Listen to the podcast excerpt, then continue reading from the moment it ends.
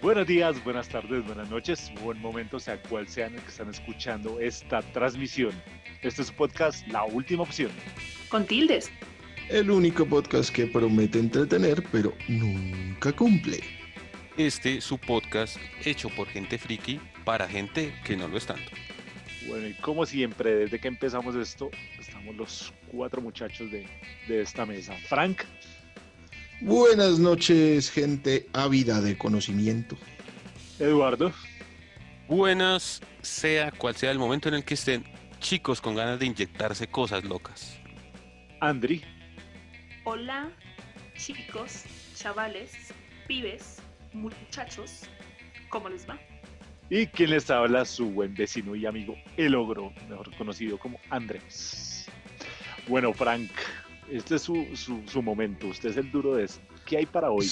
Es, el momento de brillar. Hoy traemos el ejemplo claro de lo que es ser políticamente incorrecto, de mantener la libertad de expresión a pesar de minorías, de mantener un formato que no es para nada inclusivo, pero sí muy pedante y orgulloso de ser libertario. No mentiras, no me meto con eso. Es una serie que en estos momentos está en boga en su segunda temporada. Vamos a hablar hoy de The Boys de Amazon Prime. The greatest superhero team the world's ever seen. The Seven. Is there anything I can help you with? I'm not gonna piss you about, Huey. I heard what happened to Robin. You ain't alone, son. Soups lose hundreds of people each year to collateral damage. I can't stop. I can't stop.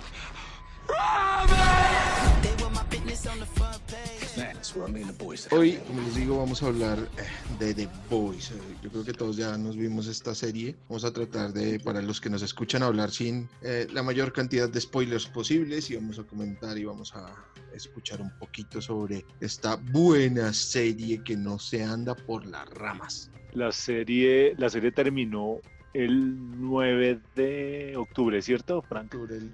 Sí, a cuando grabamos esto, el viernes 9 de octubre, sí señor. Se emitió el Oh. último capítulo de la segunda temporada. Por Amazon Prime, ¿no? Exclusiva de Amazon Amazon Prime. Prime. Sí, ya se confirmó tercera temporada para esta serie. Listo, perfecto. Y bueno, Frank, usted que es el duro, ¿de dónde viene The Boys? Los pibes. Bueno, The Voice es una adaptación, como veníamos hablando ahorita con, con el maese Eduardo. Eduardo, buenas noches, buenos días, buenas tardes. Sí, Eh, hablamos de eso. estábamos hablando sobre que The Voice es una adaptación no directa, o sea, no es completamente fiel, eh, página a página, eh, de un cómic llamado homónimo, The Voice, que fue publicado por eh, DC Comics en su parte original, o sea, como los tres o cuatro primeros números, luego les dijeron, esto está muy pesado para nosotros, hay mucho gore, hay mucha sangre y ustedes no respetan a nadie ni con una pistola en la cabeza, entonces lárguense y bien puedan conseguir futuro. Yo sé, un, un ejecutivo de esos que tienen maravillosas ideas les dijo, yo sé que no van a triunfar y no van a conseguir a nadie que lo haga. Entonces, que se lo publiquen. Entonces, el, que lo creo que es Gary Dennis se concibió que lo dejaran libre en Wildstorm de DC Comics y se, se pasó una, a una publicación que se llama Dynamite Comics, que nosotros en uh, nuestro primer capítulo de eh, inicios en el cómic eh, vimos estas editoriales de cómics. Ellos en Dynamite los acogieron y les dejaron publicar todo lo que quisieron. Y menos mal, la serie no es una copia fiel del cómic porque el cómic es 10.000 veces más torcido que la serie. Ok, eh, para recordar, Dynamite, ¿qué más hizo? Dynamite Comics tiene títulos eh, pues bastante importantes. Pues mm, les recomiendo que oigamos el, el- el primer capítulo, que ahí está, digamos que más eh, explícito. el- Desglosado. el, el proceso, pero tienen, por ejemplo, eh, Army of Darkness, tienen un cómic de Game of Thrones, tienen eh, cómics de Battlestar Galactica. eh, son de estas, de estas eh, empresas que hacen cómics eh, independientes y adaptaciones de, de algunos títulos que llevaron de, de la pantalla, ¿cierto? Ah, ok. Entonces ahí salieron a la fama con The Boys. Sí, señor. Y después del cómic del 2007, creo que es el cómic. Más o menos 2006 es, son las primeras presentaciones. La- el primer número, para, para pues, hacerlo más como preciso, pues, el primer número es de junio del 2007, ¿cierto? Ah, eh, que se llamó The Name of the Game. Eso es una serie de como seis números, si no estoy mal, que es un- una publicación de seis números, de la cual salen los primeros capítulos de la primera temporada de The Boys. Ah, listo. Y eh, creo que el- los, los muchachos Garth Ennis y Derek Robertson le presentaron la propuesta a Netflix y Netflix dijo, no, muchas gracias, esto es muy sangriento, Se le chicho a chi. esto, esto no va con nosotros y eso que Netflix Pues con todo compra. eso la- lo que se le anda montando a Netflix, Netflix saca cualquier cosa y de una vez le caen 10 fundaciones que van a favor de, no sé, los delfines, entonces Pero Hay ese, ese- ese es el tema que vamos a tener en el capítulo de lo que es socialmente responsable, de lo que es políticamente correcto y de lo que es censura por minorías. Defendamos la libertad, compa. Eso es lo que va a hacer Frank, que va a hacer un spin-off de este podcast. De Netflix, que compra todo, dijo, no, no, no compramos eso porque pues, es muy sangriento y nos da miedito y no sé qué. Y Amazon Prime, que sí tiene huevos, dijo, venga, yo les produzco. Presta para la orquesta. Y creo que es una de las series más vistas en Amazon Prime. Sí, es uno de sus estelares. Es, eh, recopiló un, un trillonal de audiencia, no tengo el número preciso, pero es uno, uno de sus estelares en Amazon Prime. Y pues antes de que se terminara la segunda temporada confirmaron una tercera, entonces eso habla de cuál ha sido el éxito mundial del, de, de, de Boys en Amazon. Ok. Bueno, Andri, ¿de qué trata la serie? Así por encimita. A ver, ¿de qué trata esta serie? De unos muchachos. oh, Oh, de unos muchaches. Más bien, no para, jodas. Ay, no para molestar a jodas. Frank. Son, son los son de boys, ¿cuál muchachos? No pate el lenguaje español, por favor. Cojan oficio. Muchachos, Bueno, trata de un mundo en el que trata de un mundo en el que hay superhéroes. No me recordó mucho a My Hero Academia, no sé si han visto ese anime, pero bueno, Sí, un mundo en el señor. que hay superhéroes. Y pues, pero no es todo el mundo, ciertos privilegiados por Dios, según eso. Y Sí, pues resulta que estos, estos, al igual que en el anime ese que les referencio, estos superhéroes trabajan como en diferentes agentes, por decirlo así. Y entonces tenemos a nuestra agencia protagonista, que se llama Bob, y Ok. tiene como el grupo más importante de superhéroes, que es como la Liga de la Justicia de ese momento. Entonces tienen a un pseudo Superman, una pseudo Mujer Maravilla, y un pseudo Aquaman, y un pseudo Flash, y un pseudo los otros. los siete. ¿Listo? Y tenemos, exacto, este grupo se llama Los Siete, The Seven. Sí, Y pues estos seguían siendo un- como los más importantes. Entonces está la historia de ellos, de cómo hacen justicia. Y tenemos a un grupo de gente inconforme que dice como, no, venga, la forma en la que ellos hacen las cosas no están bien. Y sobre todo es porque cuando ellos hacen la ju- su justicia, siempre hay daños colaterales. Entonces están, están, están mirando como, venga, pero esta gente salva a uno y mata a dos, o sea, más o menos por ese lado. Y pues la otra cosa es que pues, estos superhéroes al ser manejados por una especie de agencia, Eh, pero espera, Andy, eh, ahí hay un, un- un comentario que es de, la- de estas diferencias que vamos a encontrar entre la serie y los cómics. Eh, ya que mencionas a los Seven, eh, a los siete de- y, a los muchachos, los Seven de Seven eh, no son el único grupo que existe en los cómics, ¿cierto? The Seven es el como, el como el grupo más popular y el más fuerte, pero los muchachos comienzan a hacer justicia con grupos más pequeños, uno que se llama Teenage Kick, algo así, Teenage Kick, sí, si no mal no me acuerdo, otro que se llama Payback y otro que se llama The G-Men, o sea, los hombres G, eh, que es una parodia de los hombres X. Entonces existen eso- más eso grupos. lo comentamos con mi hermano, como, Sí. ok, o sea, debe haber más agencias obviamente, más grupos de superhéroes, así como ellos hablaban que se repartían por ciudades. Y De pronto- cosas, entonces me imagino. Es, es De como pronto en- no tanto, de pronto no tanto agencias, pero sí hay grupos como tal de, de más superhéroes dentro de la escena del cómic. Digamos, eh, la ventaja de esta serie de, esto, de este grupo de cómics, pues, es que de cierta forma es como un alter ego burlesco, que lo hablábamos con Andrés en una oportunidad, de mofarse de los diferentes grupos que han habido en los cómics, no solo de DC, sino que en los diferentes grupos en general. Entonces, aquí en, en la serie, como lo, como lo comentábamos ahorita, se asemeja a los siete, arrancar de una con los siete, pero en los cómics va como trabajándose eso hasta llegar a los siete, ¿o no, Frank? Sí, sí, ahí eh, digamos que comienzan por abajo, porque a diferencia de, la serie como viste Andri y como, como lo estaba notando, eh, los muchachos, los chavales, los eh, colegas, tratan de empezar a hacer su justicia, pero no comienzan por los grupos más fuertes, no comienzan por los grupos más bajos. Es que les digo de Teenage Kicks, creo que se llama Kick o Kicks, eh, es un grupo de superhéroes bastante débiles y les dan esa es la primera vez que matan a uno en el cómic, lo asesinan en, eh, en la calle y es parte de este grupo que les comento, Teenage Kick. Ah, Es como, Sí, es como que en es un One, One Punch Man, que son como una pirámide de superhéroes. Sí, Más o yo, menos. yo también creo que es como lo más lógico, ¿no? Tú quieres empezar a hacer justicia, pero tú no, pues obviamente tienes como que practicar. Entonces empiezas con lo que esté más a tu alcance. Sí, pero lo que dice, lo que dice Andrés, en One Punch Man tienen una calificación de héroes por, por niveles, ¿verdad? Los más grandes creo que son clase S y bueno, los más pequeños clase C o algo así, ¿cierto? En los cómics es básicamente lo mismo. Hay, hay superhéroes que no sirven para un carajo. Entonces, Como- son los Con, con- con poderes como los de Make en Padre Familia, que le crecen las uñas. Más o menos, más o menos. Algo así, que- algo así.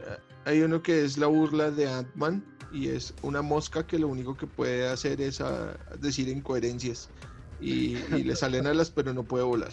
Ah, ok. Sí, eso es como una vez que discutíamos con mi hermano sobre los poderes de los X-Men, que hay unos que son realmente inútiles y unos como, qué coña que me toque un poder y me toque esa, esa gracia, prefiero no tener nada. Entonces, como que, Eh, claro que es que en The Voice llevan eso a un límite trascendental, ¿no? Porque en la segunda temporada lo van a ver, hay uno que le dicen algo así como la salchicha.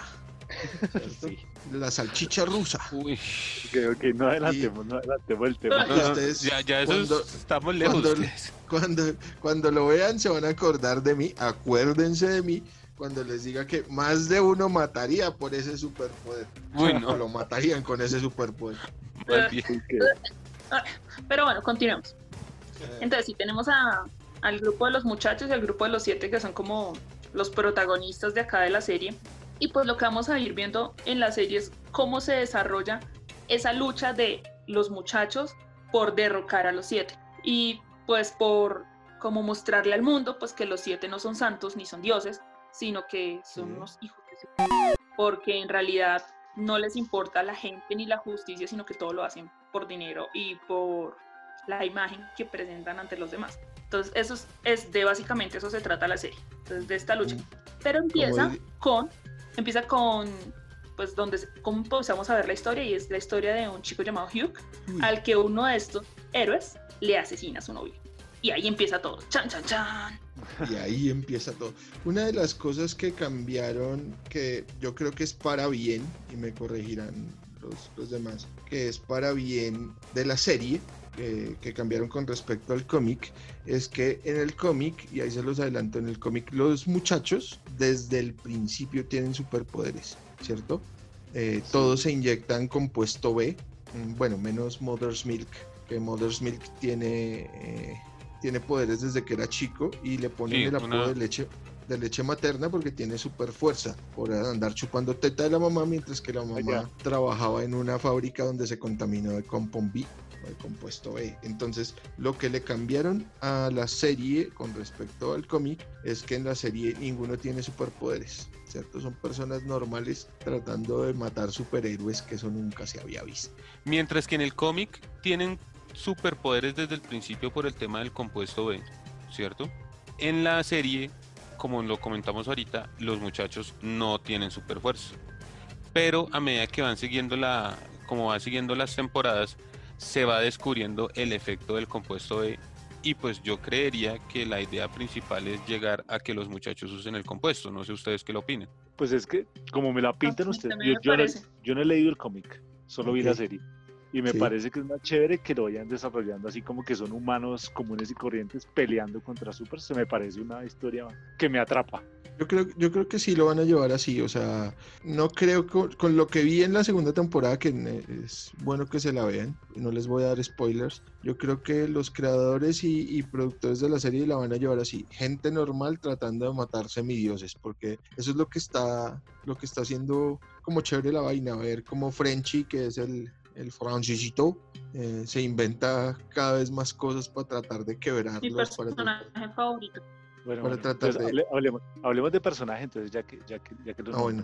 Ya que nos para allá. El, Aunque bueno, el primer- quería hacer un comentario que yo con mi hermano decía eso, o sea, sí se me parece, sí, cuando empecé a ver la serie fue como, pero ¿qué me van a decir que estos peleles nivel 0 van a pelear con peleles nivel 100? O sea, cuando aparece el combi, cuando lo nombran la primera vez, yo estaba segura y juraba y comía mocos de que alguno de estos se iba a meter esa vaina, pues para poder hacerles frente a los, a los héroes.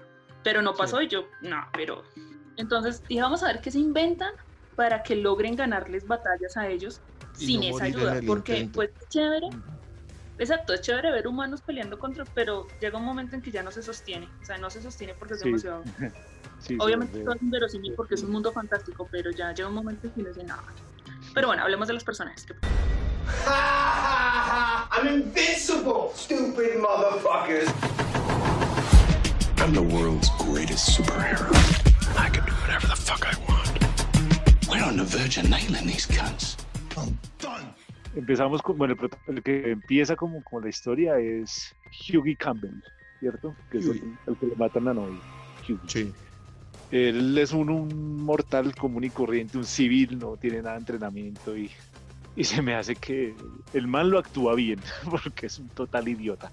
Ah, Sí, se hace coger como, como tiña a la mitad, como de haga algo, maldito estúpido. Aparte de llorar, no, no es que haga muy ah, bueno, hace, hace un par de cositas interesantes, pero no. Bueno, la segunda un sí es que no hizo nada. Sí, Ok. Luke Campbell es como la representación de los humanos normales. Pero en el cómic no lo es tanto, en el cómic va evolucionando y se vuelve una total, bueno, el término técnico sería una total... Ah, ok. Bueno, el tip es que Huey en el cómic se le hace un tributo especial a, no sé si lo estoy nombrando bien, a Simon Peck, ¿sí? Sí, Que en, el, co- en la Sí, serie Simon es el papá de Huey, ¿sí? Entonces ese guiño. Lo que pasa es que Sí. los, crea- los creadores de... Peck, Sí, lo que pasa Sí. es que los crea- en los creadores, y pues Frank me corregirá si estoy diciendo algo mal, que lo ti- tiene el concepto mejor, eh, los creadores son pues fans de lo que ha hecho el actor inglés. Entonces pues en la serie le, en la serie le hacen un guiño, pero en el cómic es casi el dibujo de- del actor en el cómic.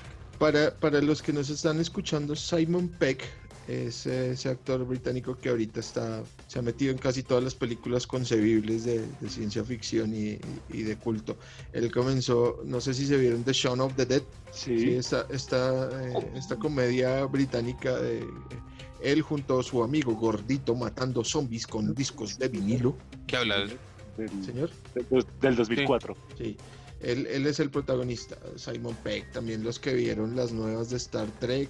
Él es el que hace del ingeniero de Scotty en las nuevas de Star Trek. Eh, ¿Qué otra cosa? Y es el chico del compu de, de las de Misión Imposible con Tom Sí, también. Eh, Ha hecho un poco ¿no? de huevonas. Entonces ahí, ahí está el tip. Eso, los manes son súper fanáticos de Simon Peck y en el cómic sí es idéntico, es una, es una ilustración del hombre. Ve, salió en Star Wars. Solo por eso me voy a leer el cómic.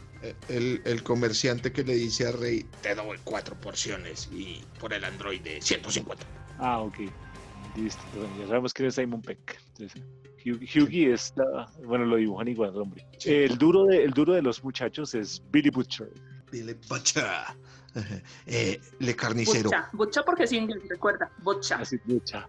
Interpretado en la serie por el gran Carl Urban, Sí, señor. que a, que a mí me parece un actorazo. Un actor asasasazo y hay un rumor ahí chévere de que Carl Urban, así con la pinta que tiene ahorita en The Voice, va a ser el nuevo Wolverine.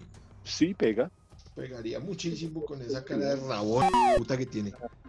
Sí, aunque, eh, bueno, The Butcher pre- es... Dime. Una pregunta, ¿el personaje en el cómic también es inglés? Sí, escocés. Uf, porque es que me encanta, o sea, una de las cosas que más, me encanta el acento inglés, pero una de las cosas que más me gusta es la manera en que los ingleses insultan.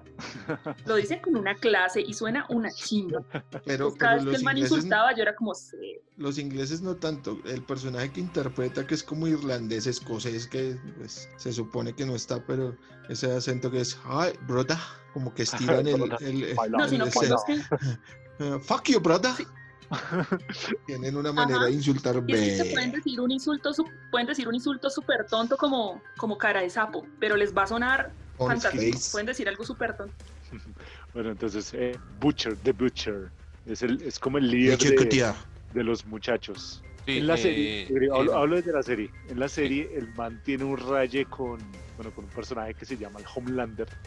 Homelander. Y, es, co- y la, la serie lleva a los muchachos como a su venganza contra, contra The Homelander. En el cómic es igual, Frank. Yo quería aportar ahí, Bueno, eh, perdón, y Frank me va retroalimentando, como decimos nosotros, y es que en el cómic uno tiene la duda si es más héroe o villano o en qué lado está, porque el personaje de Butcher puede ser tanto, o sea, uno en, en el en la serie como que Homelander o el Patriota, como que le tiene uno como cierta bronquita, pero en el cómic puede ser tanto o más despreciable que Homelander, no sé si Frank está de acuerdo conmigo. Lo que pasa es que en el cómic eh, Butcher, o Billy Butcher, tiene, tiene un pasado también temeroso, porque es que el hombre no era ninguna perita en dulce antes de, encontrarse con eh, en la situación de, de, The Boys, ¿no? Eh, el man era algo así como un agente especial.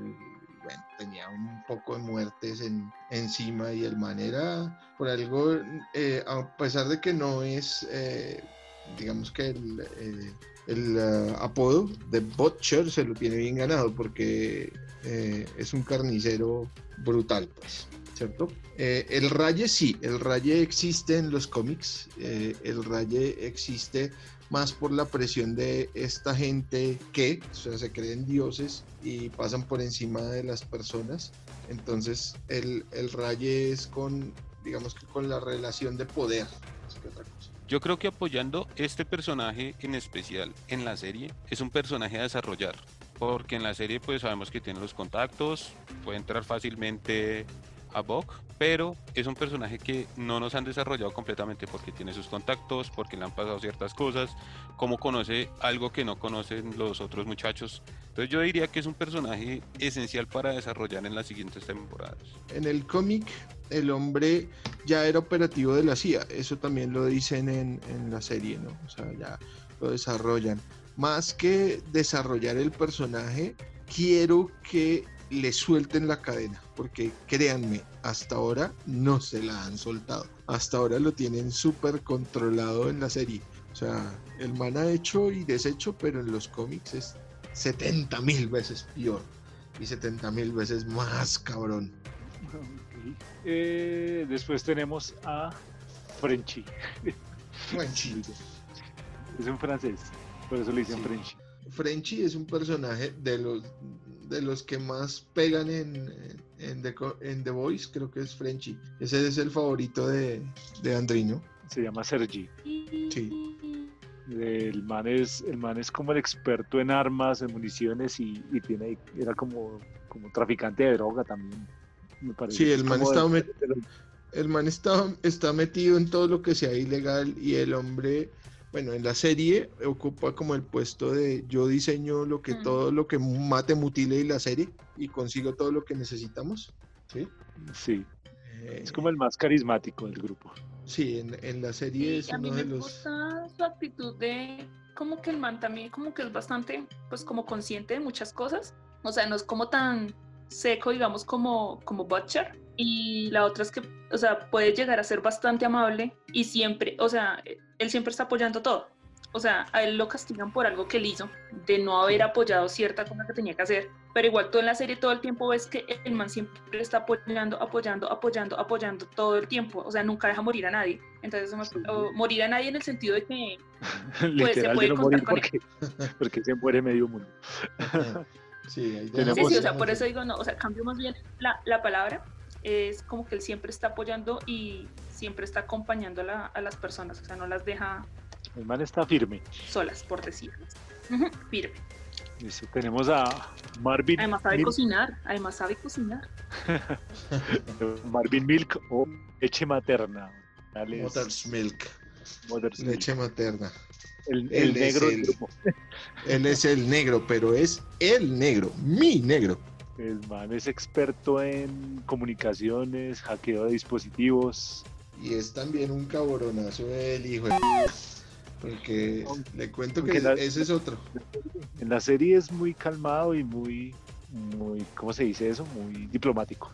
Sí, pero en la serie creo que le pusieron un, un problema mental muy similar al que tienen los cómics, que es obsesión-compulsión, eh, o un problema obsesivo-compulsivo, que es, el, es la vaina de, de que el man tiene que cerrar todos los ciclos y siempre es supremamente supremamente estricto con lo que con lo que está haciendo. Entonces digamos que así lo, lo diseñaron en la serie pero el man es brutalísimo en los cómics es brutal. Ah, ok. Y por último, la última integrante del grupo, que es la única que tiene superpoderes, es Kimiko, The Female la hembra una chica, una chica oriente. El nombre de ella en el cómic y en la serie es The Female, la hembra. Ah, ok.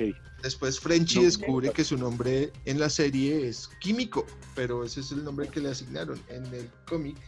Y en, eh, a lo largo de la serie, cuando usted ve los créditos, se llama La Hembra.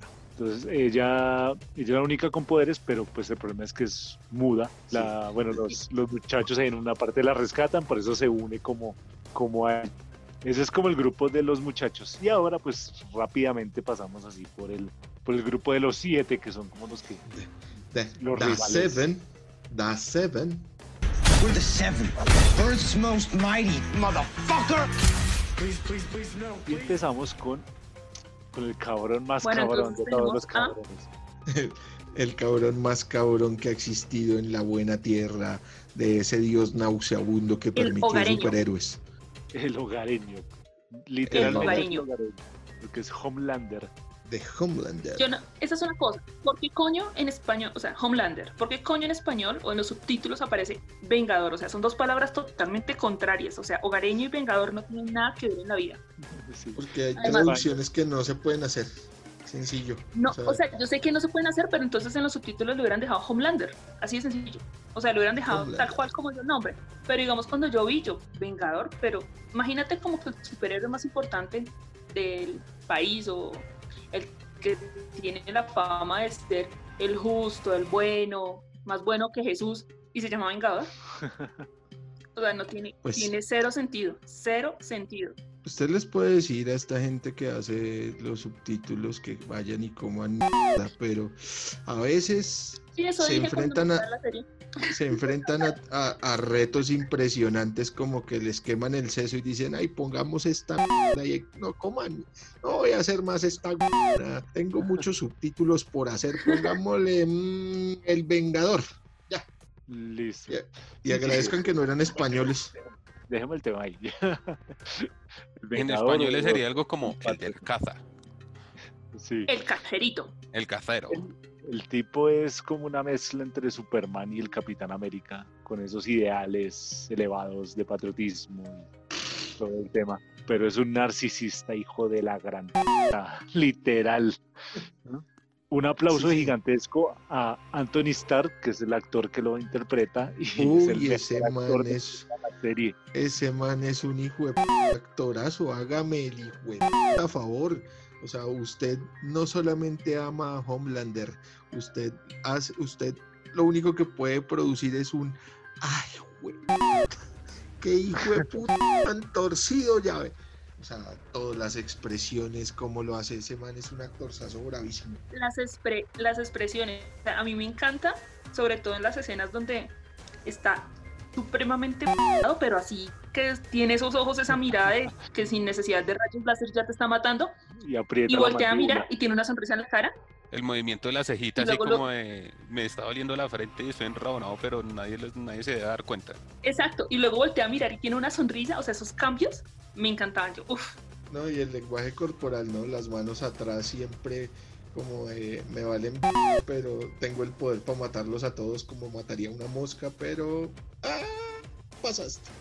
Y mira que no pues. muchos, mira que no muchos actores lo hacen, pero este sí lo hizo. Y es que el hombre está muy enterado del cómic.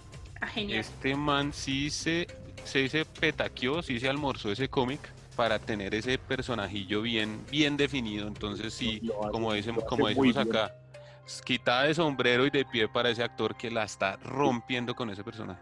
Ese es como el líder de, de los siete, el Homelander, que es como la versión de Superman. Vamos a hacer el paralelo ahí con la Liga de la Justicia. Un hijo de puta. La chica, la reina Maeve, Queen Maeve. Pues sí, es prácticamente la versión de la Mujer Maravilla. Eh, la serie, China. En la serie es como muy fría, muy, muy me importa todo. Pero creo que en el cómic sí cambia la cosa. ¿no? Bueno, Queen Maeve en, los cómics es muy diferente. Es una india borracha, alcohólica, tiene problemas de alcoholismo y depresión bravos. Es una nena que le importa cero la sociedad ya después de cierto, de cierto tiempo como que se desensibiliza y le importa un huevo lo que pase, solamente hace caso y mientras que le tengan su buena ración de alcohol.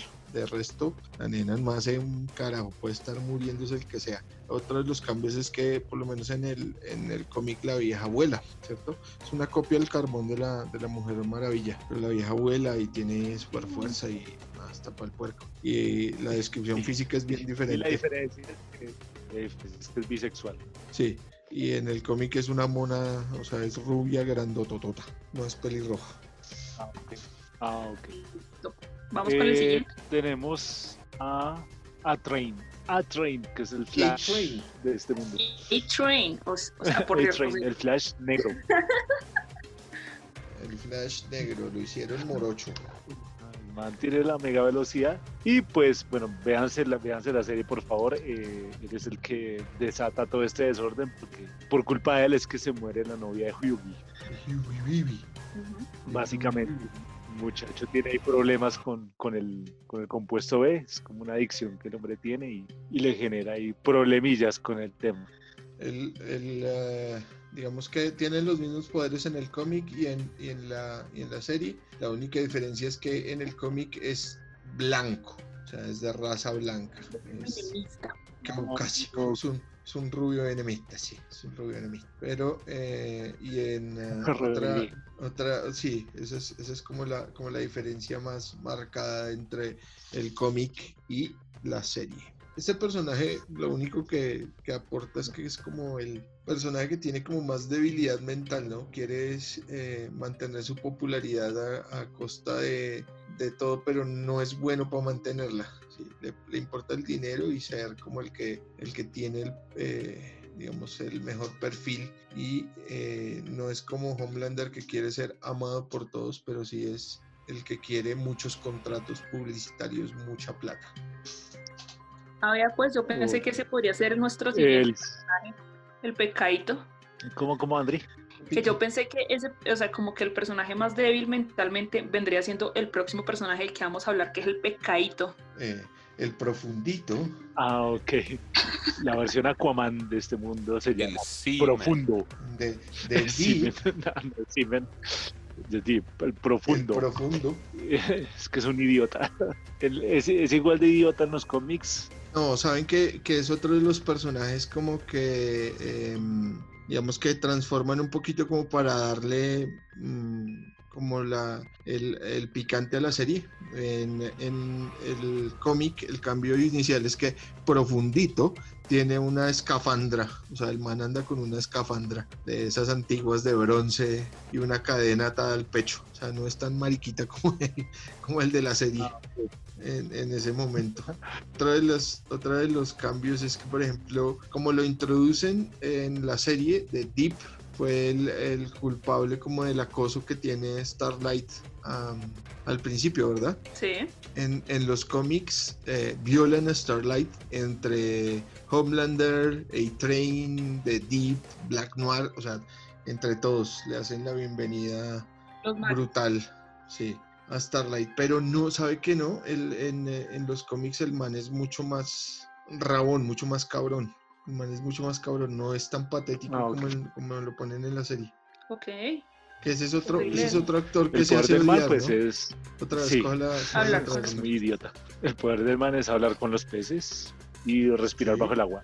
También Y ya. tiene super fuerza. No, el, el man tiene más cosas. Tiene telepatía, o sea, puede hablar con los peces. Tiene fuerza, tiene super resistencia, puede respirar bajo el agua y nada, velocidad supersónica. O sea, bueno, ¿cómo se diría? Subacuática, Ah, supersónica. Es Aquaman. Sí, sí, es la copia de Aquaman. Es Aquaman o es buen amor. No, es más como No, Aquaman, es más como Aquaman. Sí, pero con agallas. con agallas en las No, no me meto con amor. No, no se meta con nada, amor. No va a querer oír en, en este programa. Imperius Rex. El siguiente personaje es Black Noah, Black Noir. que no hace nada. En la primera temporada no hace nada, Mm. toca el piano. Y es muy El chistoso. man es que como un Batman. Eh, ¿Cómo lo podríamos poner? Sí, es como, como una especie de Como Batman ninja. No, Pero eh, ¿sabes qué? Mezclado Yo al con principio, Deadpool. al principio, o sea, en la primera temporada, como no hace mucho, o sea, la verdad, lo muestran en acción como 30 segundos. Y yo pensé Sí. que ustedes se vieron Umbrella Academy, Sí, el person, eh, el segundo, el 2, que es este chico que maneja cuchillos y así tiene como super puntería. Yo pensé que Black Noir era algo así, pero luego aparece esa escena en la segunda temporada que uno es como, ¿what?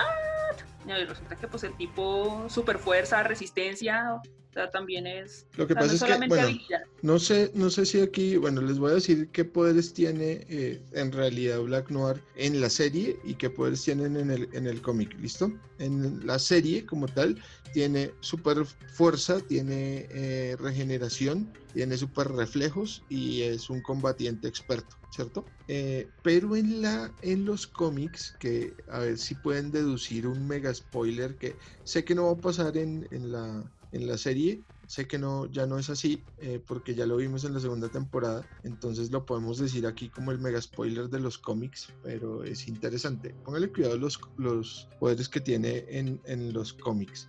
Tiene super longevidad, o sea, no envejece. Puede volar, tiene super fuerza, super estamina, eh, tiene super oído, tiene poderes de combate, tiene mirada láser, tiene intimidación, tiene Es como Homelander. Tin, tin, tin, tin, tenemos un ganador. Resulta que aquí voy a botar un, un spoiler que ya no, se va, ya no va a suceder en la, en la serie, por lo menos no en esta temporada y no en las siguientes, porque ya vimos que el actor que interpreta a Black Noir es eh, una persona eh, de color, es una, un negracho, ¿sí? Y ya no, Sí. no va a poder llevar el, el, eh, el mismo arco argumental que en los cómics. En los cómics, Boat necesita protegerse porque no pueden dejar una, un dragón suelto, ¿cierto? ¿Quién controla un dragón? No pueden controlar algo tan fuerte dejándolo suelto porque se voltearía contra su creador. Entonces lo que hacen es crear la copia de ese dragón y entrenarlo para que sea el seguro de, de activación por si tienen que neutralizar a cualquiera de sus superhéroes. En el cómic, Black Noir es un clon de Homelander. Tan, tan. Tienes mucho sentido, tiene mucho sentido y por eso la personalidad del man así como súper obediente. Sí, señor. En, eh, en la Sí, serie, el- no, el pero man no habla, no hace, no, no no, el man lo tiene súper condicionado. Pero véanse la serie y ahí, o sea, si pudieran extraer los pedacitos en los que actúa Black Noir, el man es muy chistoso, parce. Man es muy gracioso, Sí. güey. Es Sí. como la copia de Deadpool, pero así bravísima. O sea, como que esos, esos actos de intimidación solamente sin hablar, sin gestualizar, sin mostrarle la cara y como que intimide solamente con esa máscara negra que no ve sin, sin alma, como Charlie Sheen, esos ojos sin alma y oscuros. Es, es muy bueno y es muy gracioso. ¿Quién nos falta Tenemos de los siete? Ah, al transparente, digo, el- translúcido, digo, transparente. el pervertido, digo, Eso. El, el transparentico, bueno, nos hacen falta un par, pero bueno, vamos con translúcido. Sí, el man tiene el poder de volverse invisible. Sí, Pero pues también tiene otro poder por ahí escondido y es que tiene piel impenetrable o piel de Sí. diamante. O así es que Sí. tiene en la serie. ¿no? sí, sí, es interesante como, como es la primera, eh, digamos, el primer ejemplo de alguien que es invulnerable, parce, ¿cierto? Eh, no lo daña absolutamente nada, ¿sí? ¿Cómo mataría usted a alguien así? Eso lo muestran en la serie y lo dejamos para que nuestros oyentes lo vean. Es Bueno. chévere esa trivia, es chévere esa trivia porque con mi hermano la pensamos un montón mientras pasaba. Eso, escriban, escríbanos en, nuestra, escríbanos en nuestras redes sociales cómo hubieran o cómo matarían ustedes a Translucid, una persona que tiene eh, invisibilidad y que tiene la piel impenetrable. ¿Cómo lo matarían? Y eso sería como todos los. ah, Bueno, me falta una.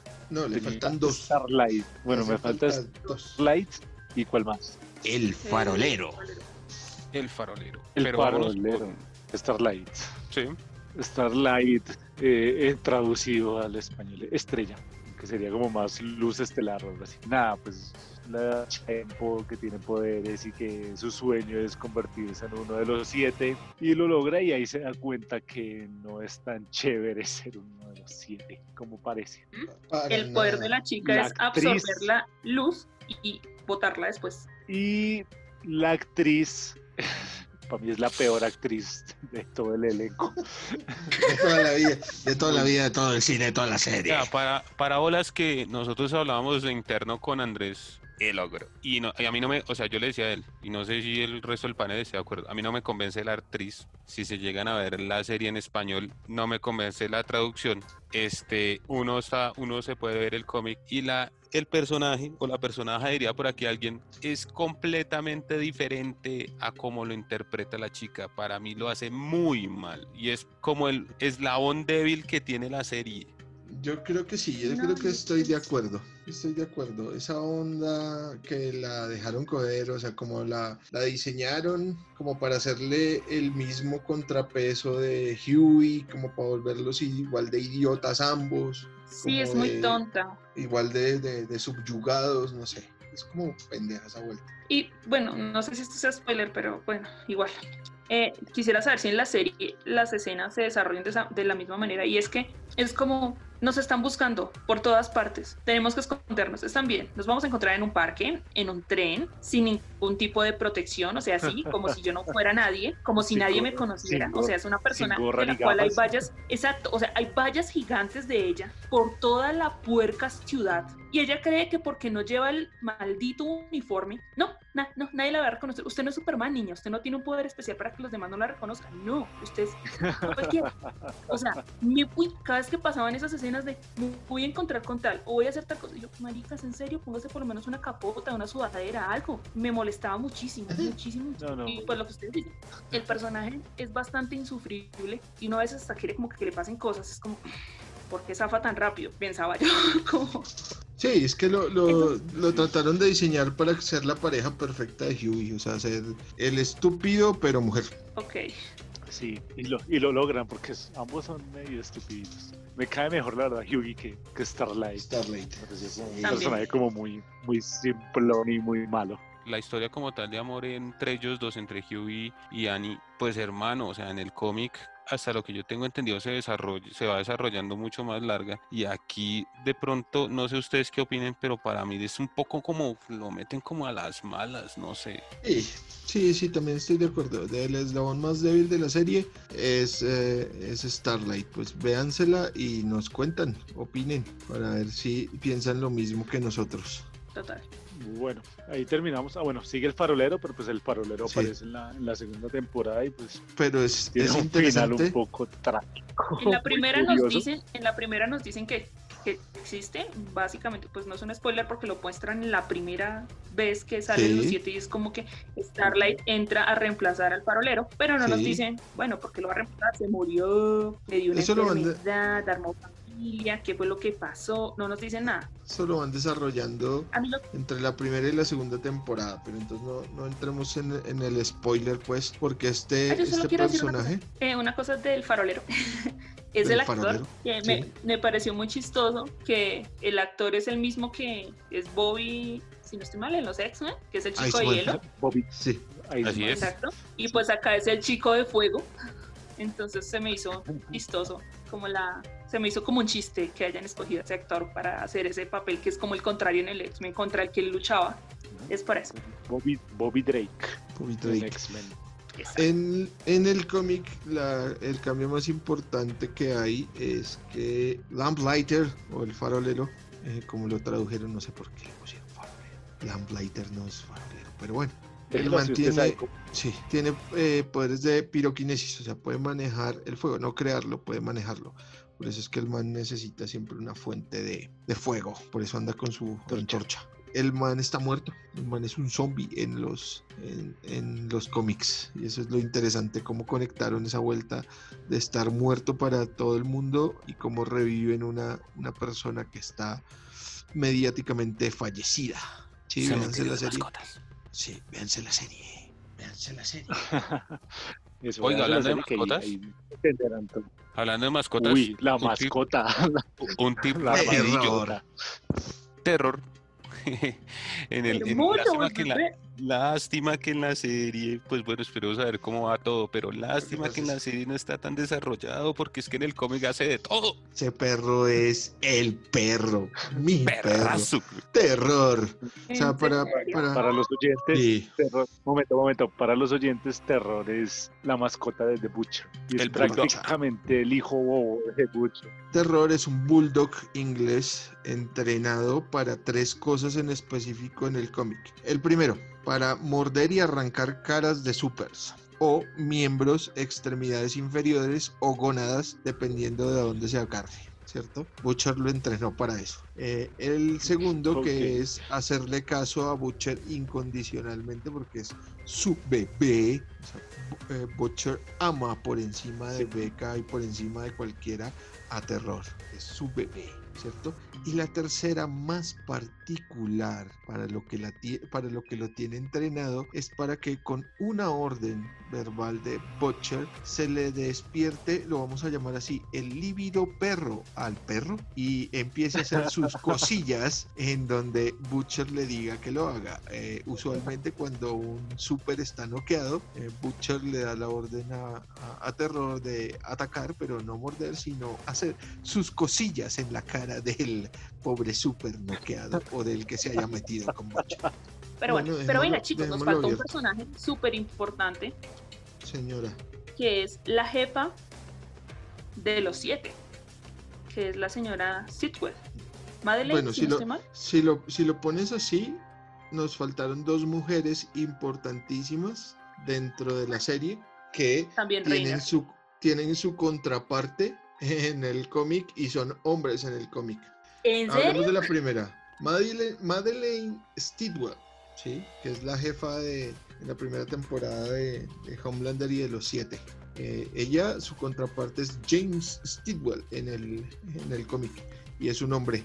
Sí, obviamente le metieron ese, ese, esa historia torcida, edípica que tiene Homelander con, con, eh, con Madeleine, pero uy, yo creo que eso es lo que uno, no sé, mire, yo, yo creo que la han visto en, la prom- en las promos, pero hay una escena, parece que creo que es de la segunda temporada, que a mí me, o sea, yo soy un completo idiota, pero a mí me incomodó, ¿cierto? Que es una escena en la que ya después de un desenlace trágico que hay por ahí, Homelander toma leche materna de un, de un tetero. Qué Es horrible. Como iniciando la segunda, más o menos. Uy, pero es, o sea, esa, esa relación edípica entre, entre Stewell y, y Homelander, yo creo que también le pone mucho el picante que, que es bueno de la serie de The Boys. Aparte que la vieja es una porquería, ¿no? Sí. Y ¿Quién la otra creería que nena la- sería. Madame Mallory. ¿Cómo, Eduardo? No, que iba a decir que quién creería que la novia de Miguel Laruso iba a terminar así, haciendo porquerías. haciendo porquerías con leche. La otra, la otra mujer que se nos olvida que es muy importante, que es así, es una verdadera mujer. eh, en los cómics, en, eh, digamos en la serie, perdón, es eh, Mallory, la jefa de los muchachos de The Boys, que es como jefa o como tiene un alto rango en la CIA, ¿cierto? Mallory es eh, la Ajá. jefa de los muchachos y es por la cual, eh, o la historia principal por la cual comienza la serie The Boys que es que Lamplighter asesina a los nietos de Mallory, ¿cierto? Eso está en, en el, en el capítulo cero de The Boys. Y es una mujer aguerrida, pues brutal, que es jefa de, de unos comandos oscuros de la CIA, o sea, pongámosla ahí, es jefa de comandos especiales de la CIA y es bien parada esta señora. En el cómic es un hombre y también es, es eh, eh, un veterano de, de Vietnam que es jefe en la CIA. Hasta Palchiras, pero esas dos mujeres son importantísimas en la serie y en el cómic. Eso lo pensaba, Bueno, pues ese no yo no sabía que eran hombres en el cómic, pero mientras veía la serie pensaba como, yo pensaba como qué interesante que las dos personas como con poder o que puedan manejar a los dos grupos de poder sean mujeres.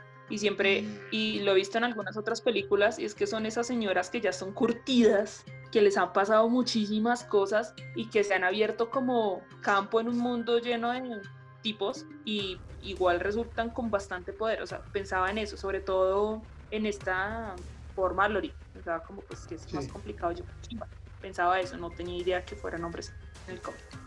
Bueno, y nos faltó un personaje que se llama, bueno, aparece en la segunda temporada de, de la serie de Amazon, se llama Stormfront. Sí, y es importantísimo Eh, en La los cómics también. perdón, la señora Eh, eh, Stormfront.